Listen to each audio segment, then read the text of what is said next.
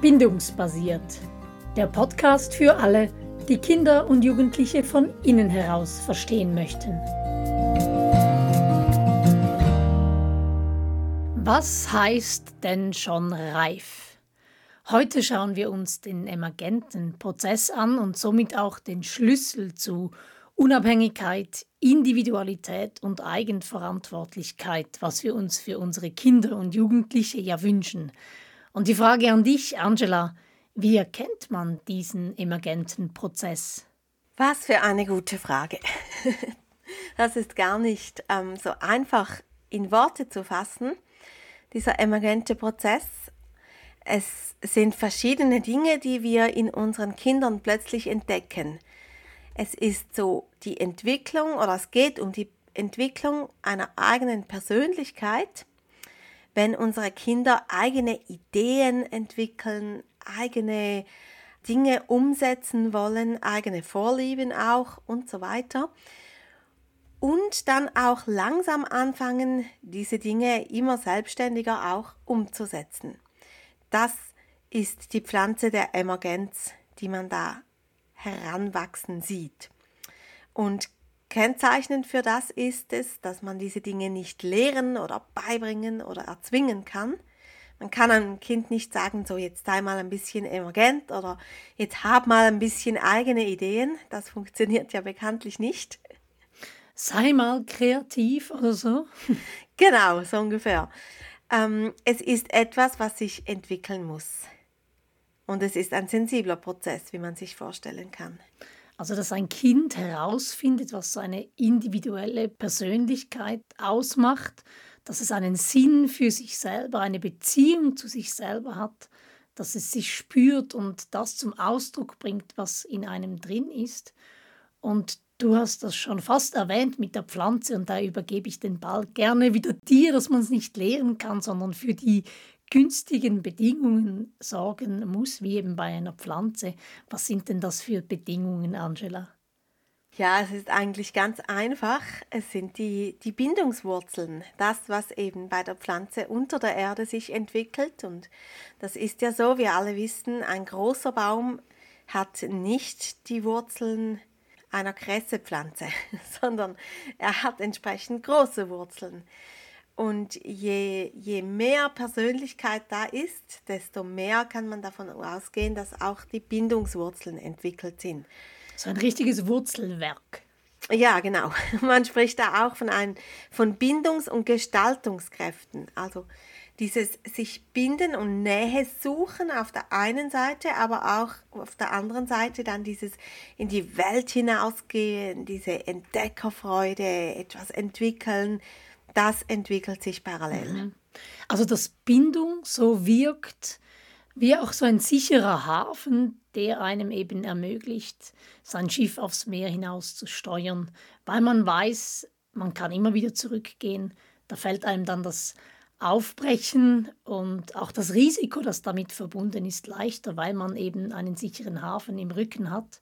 Und da kommt mir meine jüngste Tochter in den Sinn, die hat irgendwie mit zwei Jahren oder so mal ihren Rucksack gepackt mit allen lebenswichtigen Dingen, Stofftieren und so, die man braucht, wenn man jetzt entscheidet, dass man mit dem Gotti, das aber nicht hier im Dorf wohnt, sondern weiter weg, in den Zoo gehen möchte. Und das hat sie groß inszeniert, ist dann zur Türe raus und die 10, 15 Meter bis zur Straße mit. Ich habe sie verabschiedet, habe gesagt, ich freue mich dann, wenn du wiederkommst und sie beobachtet durchs Fenster. Das ist bis zur Straße gegangen und dann hat sie angehalten und sich umgedreht und ist zurückgekommen. Hm, Mama, kommst du trotzdem mit? Und das war für mich so ein schönes Beispiel, wie, wie diese Aufbruchsenergie in ihr zum Tragen kam, aber dann dieses Bindungsseil, das ist noch nicht so lang. Die, sie kann noch nicht so lange ohne ihre Bezugspersonen sein. Und bei älteren Kindern ist das natürlich dann anders, Angela. Genau, ähm, damals mein Sohn der hatte in der Oberstufe, also siebte bis neunte Klasse, das Generalabonnement. Da konnte er auf dem ganzen Schweizer Netz Zug fahren. Und er hat sich extrem für die Fliegerei interessiert. Und in dieser Zeit hat er oft an einem freien Tag oder Nachmittag sich in den Zug gesetzt und ist nach Zürich an den Flughafen gefahren und hat sich da eine Cola gekauft und sich auf die Besucherterrasse gesetzt und Flieger beobachtet. Und dann kam er wieder nach Hause. Und das hat er sehr oft und sehr, sehr gern gemacht. Und ich habe das damals mit Freude beobachtet, weil ich war damals gerade in der Ausbildung und unsere Ausbildnerin am Neufeld-Institut, sie hat ihm gesagt, die Hänschen-Klein-Energie.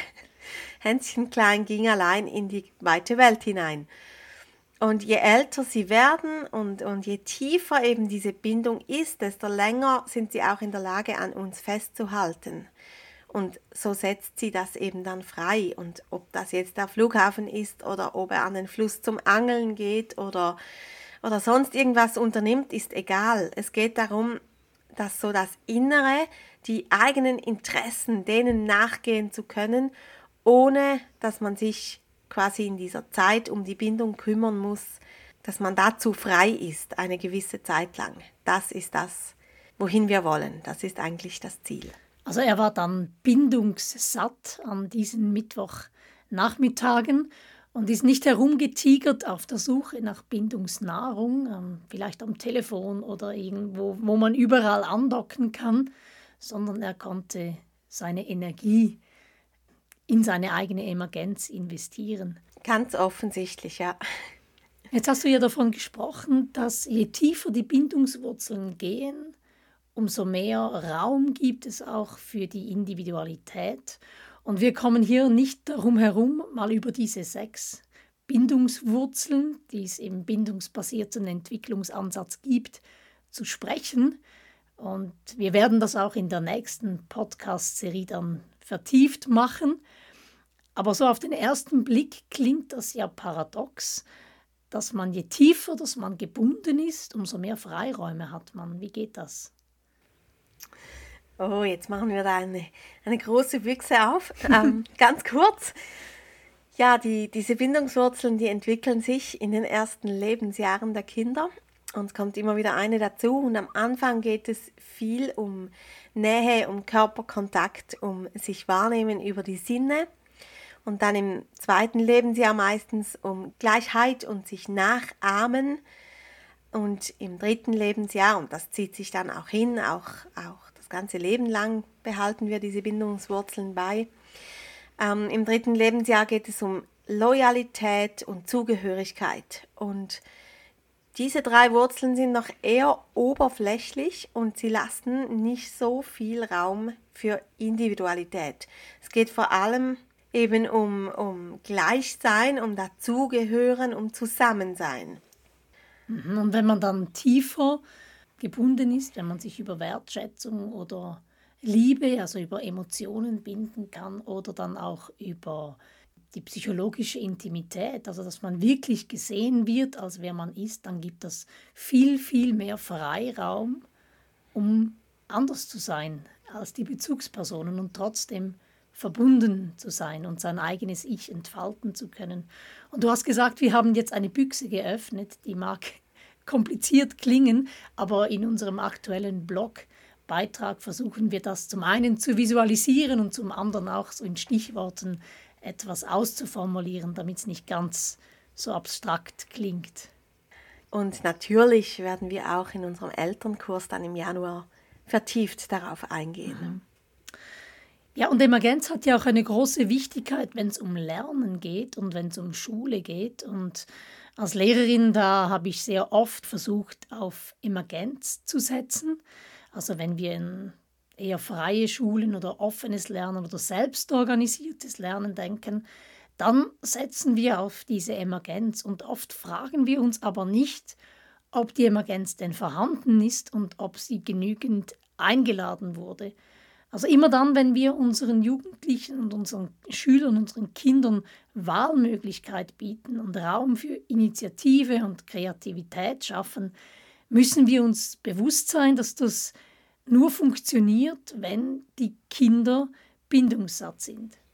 Manchmal arbeiten wir in der Schule auch dagegen, indem wir nämlich unseren Kindern bereits Antworten geben, also unseren Kindern, unseren Schülern, unseren Jugendlichen, die tischen wir sehr oft Antworten auf, obwohl noch gar keine Fragen da waren. Und mir hat es da sehr geholfen, diesen emergenten Prozess besser zu verstehen, denn wenn ich Antworten gebe auf Fragen, die gar nicht gestellt wurden, dann verhindere ich, dass da überhaupt mal Fragen wie kleine ähm, Sprösslinge zum Boden raussprießen.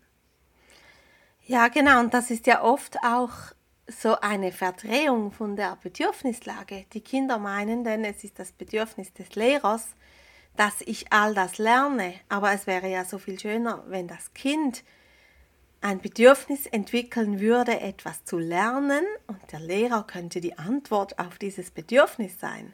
Ja, genau. Ja.